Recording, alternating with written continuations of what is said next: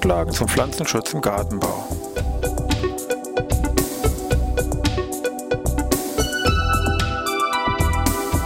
Ein wöchentlicher Podcast der Forschungsanstalt für Gartenbau an der Fachhochschule Weinstefan von und mit Thomas Lohrer.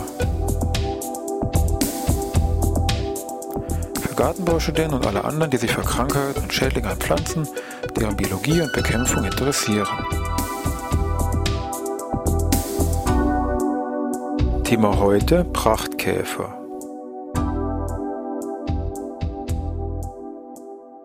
Ja, ich begrüße wieder hier in Weihenstefan zur neuen Podcast-Folge Pflanzenschutz im Gartenbau. Wir haben uns heute mal wieder ein Insekt oder eine Insektenfamilie eigentlich in dem Sinne herausgesucht, eine, speziell eine Käferfamilie, nämlich die Käferfamilie der Prachtkäfer, der Buprestidae.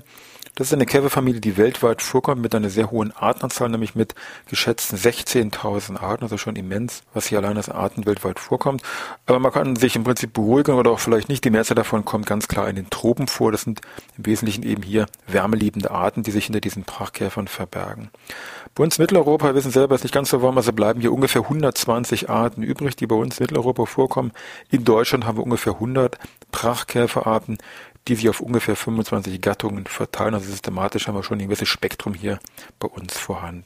Sind im Wesentlichen wärmeliebende Arten, also kann man schon vermuten, Stichwort Klimawandel, dass dort vielleicht bestimmte Arten oder die Familie als Ganzes vielleicht doch ein bisschen mehr in den Vordergrund rutscht, ein bisschen mehr größere Bedeutung bekommt und auch mehr von diesen Tieren hier auftritt. Und wenn man hört, dass die Larven im Wesentlichen im Holz und Stamm minieren, läutet natürlich hier für einen Pflanzenschützer schon die Alarmglocken, aber jetzt mal der Reihe nach gucken wir uns mal diesen Käfer, Larven und so weiter, Entwicklungszyklus mal ein bisschen genauer an. Also es ist ein klassischer Käfer, also Entwicklung Einlarve Puppe Imago.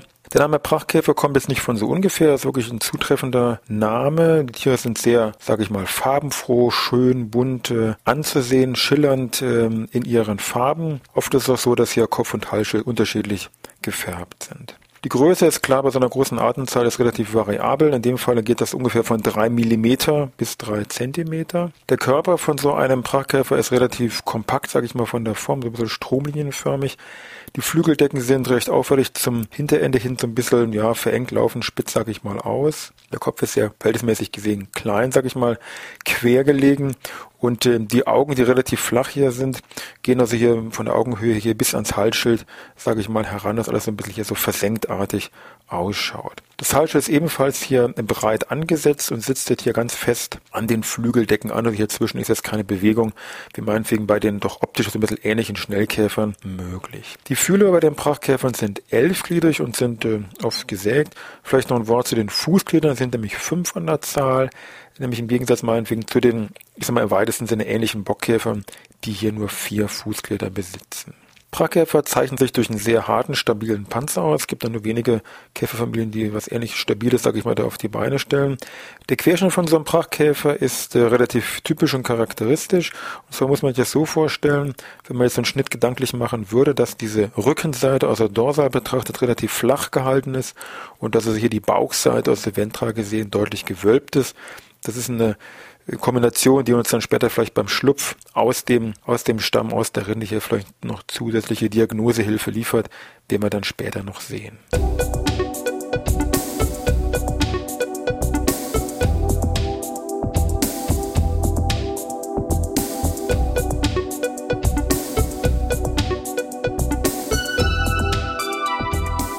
Käfer selber treten im Frühjahr und Sommer auf. Das heißt also, die Verpuppung findet hier im Regel zum Frühjahr hin statt. Das sind sehr, ja, kann man schon sagen, sonnenhungrige Tiere. Stichwort hier Tropen, wärmeliebende Tiere, die also dann hier im Frühjahr im Wesentlichen erstmal im Bereich der Blüten auftreten, dort sich mittels Pollenfraß ernähren. An den Blättern kann es atemmäßig so ein bisschen zu Lochfraßschäden kommen, die aber relativ gering sind. Das heißt, in der Summe kann man sagen, dass die Käfer für sich hier keine echten Schäden an den Pflanzen hervorrufen, also damit hier aus Pflanzenschutzsicht eigentlich kein Problem darstellen. Wenn es entsprechend warme Bedingungen sind, da sind die Tiere sehr agil, fliegen hier durch die Gegend oder fliegen auch sehr schnell weg, sind also hier relativ scheu oder lassen sich fallen und wenn es eben ein bisschen kühler ist, dann sind sie ein bisschen versteckt und man kriegt sie eigentlich gar nicht so ganz mit. Gut, dann findet die Paarung statt. Nach der Paarung kommt es zur Eiablage. Vielleicht noch kurz Stichwort Paarung. Männchen, Weibchen sind oft auch anders gefärbt. Also hier gibt es diesen Sexualdimorphismus ist teilweise auch vorhanden, aber eben artabhängig. Nach der Paarung kommt es zur Eiablage. Die Eiablage hier im Regelfall, ich sag mal, im Bereich der Rindenritzen, weil eben die Larven im Wesentlichen sich im Bereich Stamm, Rinde, Laub, Nadelgehölze bewegen und sich dort ernähren. Also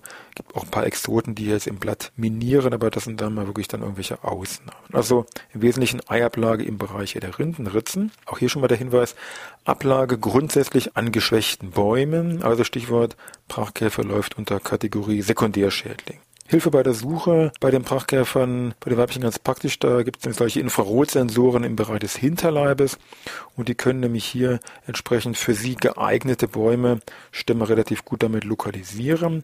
Der Gedanke, der dahinter steckt, ist, wenn ein Baum, ich sag mal, krank und geschwächt ist, nimmt er weniger Wasser auf. Wenn er weniger Wasser aufnimmt, habe ich in der Summe im Stammbereich eine geringere Kühlung, weil eben weniger Wasser, sage ich mal, vorhanden ist.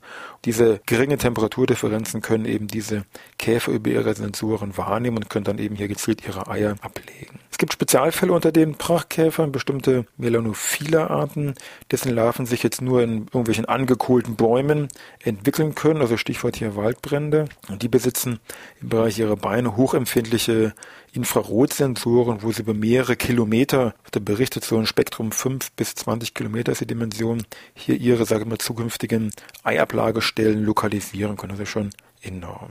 Die Anzahl der abgelegten Eier pro Weibchen bei den Prachtkäfern schwankt je nach Art in großen Breiten. Das geht also sagen wir, von hier nur wenigen Eiern, Stichwort sage ich mal zehn, bei meinetwegen dem blauen Pappelprachtkäfer bis zu nahezu 1000 beim Pfirsichprachtkäfer. Nach ein bis zwei Wochen kommt es dann zum Schlupf der Larven, die sich dann direkt hier ins Holz, in den Stamm hineinbohren, dort Gänge anlegen und hier fressen, also im Bereich hier zwischen Rinde und Holz, was dann natürlich zur Schädigung oder zum Absterben des Baumes führt. Die Larven unterscheiden sich jetzt optisch und auch mit anderen Besonderheiten, also lohnt es sich, die Larven mal ein bisschen genauer anzusehen.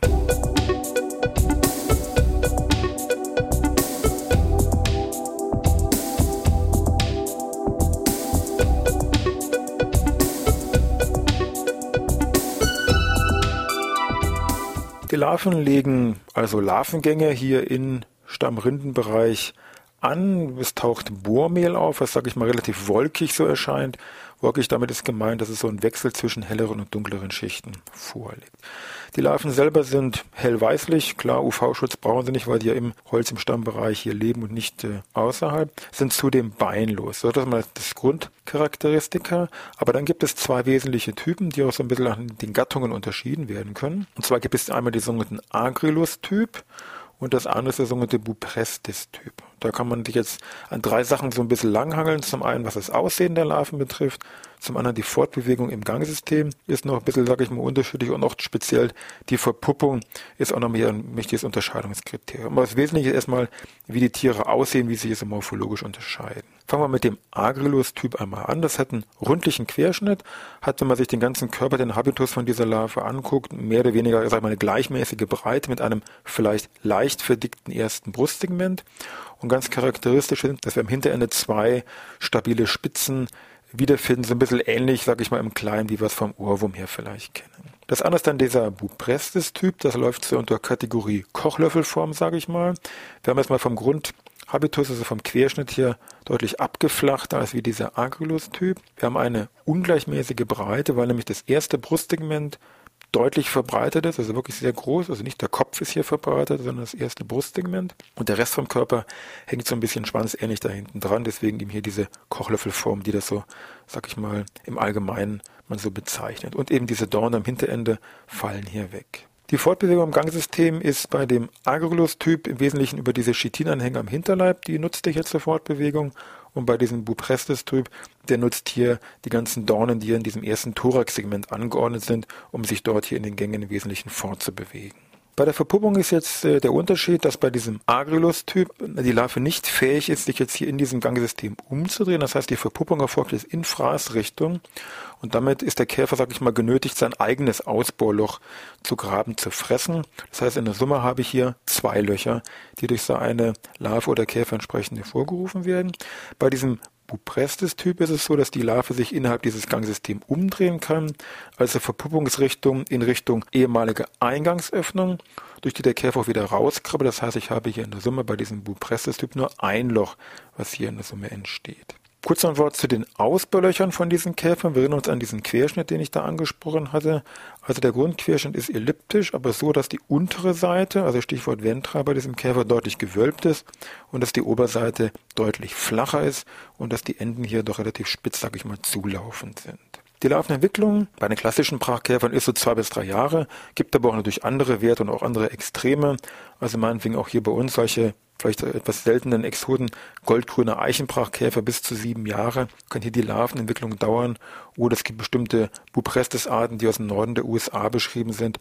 Da kann die Larvenentwicklung bis zu 30 Jahre lang betragen. Gut, dann schauen wir uns mal ein paar Arten an, die bei uns jetzt hier vorkommen oder hier teilweise auch für Probleme sorgen.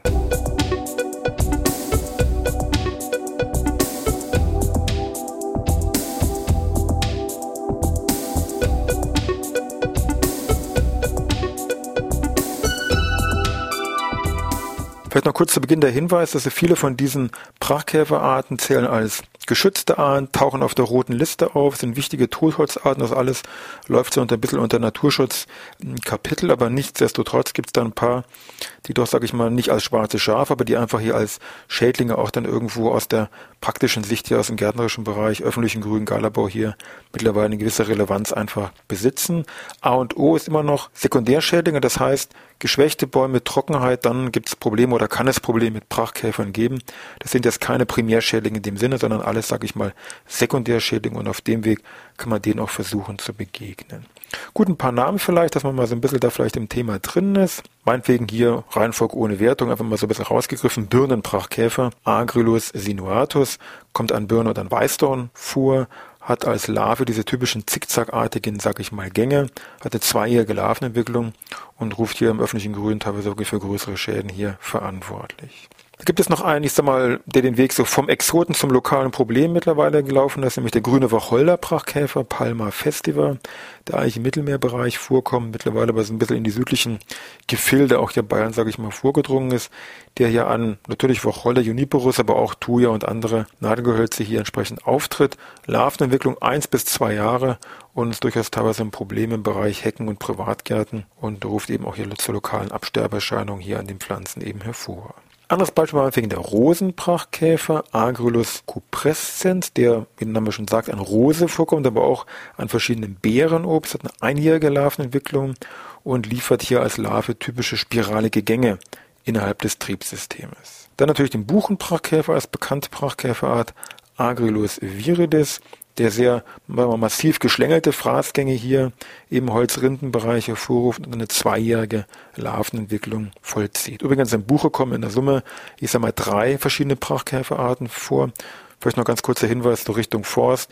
Wenn ich da meinetwegen mir die Fichte raussuche, da gibt es über zehn verschiedene Prachtkäferarten, die da vorkommen oder die Gattung Quercus. Eigentlich gibt es so rund ungefähr 17 verschiedene Prachtkäferarten. Also da ist ein relativ großes Spektrum einfach vorhanden. Vielleicht noch kurz zwei Exoten. Zum einen den gemeinen Zwergprachtkäfer, kann man schon vermuten, Haar relativ klein, richtig drei Millimeter große Art. Trachis minutus, ganz besondere Exot in dem Sinne, ruft nämlich Platzminen an Laubgehölzen hervor. Also Weide, Birke, Linde hat ja richtige Platzminen, wie man das so an Ilex meinetwegen von der Ilex-Minierfliege erkennt, also hier deutliche Platzminen. Und innerhalb dieser Platzmine finde ich recht deutlich und massiv solche richtigen Kotstreifen in der Masse hier sind erkennbar. Andere Exoten, damit will ich es auch dann eigentlich beenden, der Seidelbastbrachkäfer, der sich an Daphne vorkommt, Agrulus integerimus. Ja, damit sind wir eigentlich wieder am Ende mit unserem Podcast, diesmal mit einem, ja, ich sag mal, prächtigen Thema, nämlich Thema Prachtkäfer, Buprestiden und ich denke mit Sicherheit eine Käferfamilie, die im Sinne von Klimawandel auch Probleme, die sich dann vielleicht Stichwort Trockenheit, öffentliches Grün in den Gärten ergeben, dann einfach aus diesem Grunde dann einfach mehr, sag ich mal, auftreten und hier für Probleme einfach sorgen können. Das ist gut, wenn man da noch ein bisschen, sag ich mal, Backgroundwissen oder Einstiegswissen hier einfach schon mal mitbekommt. Ja, in diesem Sinne noch eine schöne Woche und dann hören wir uns wieder nächste Woche Dienstag.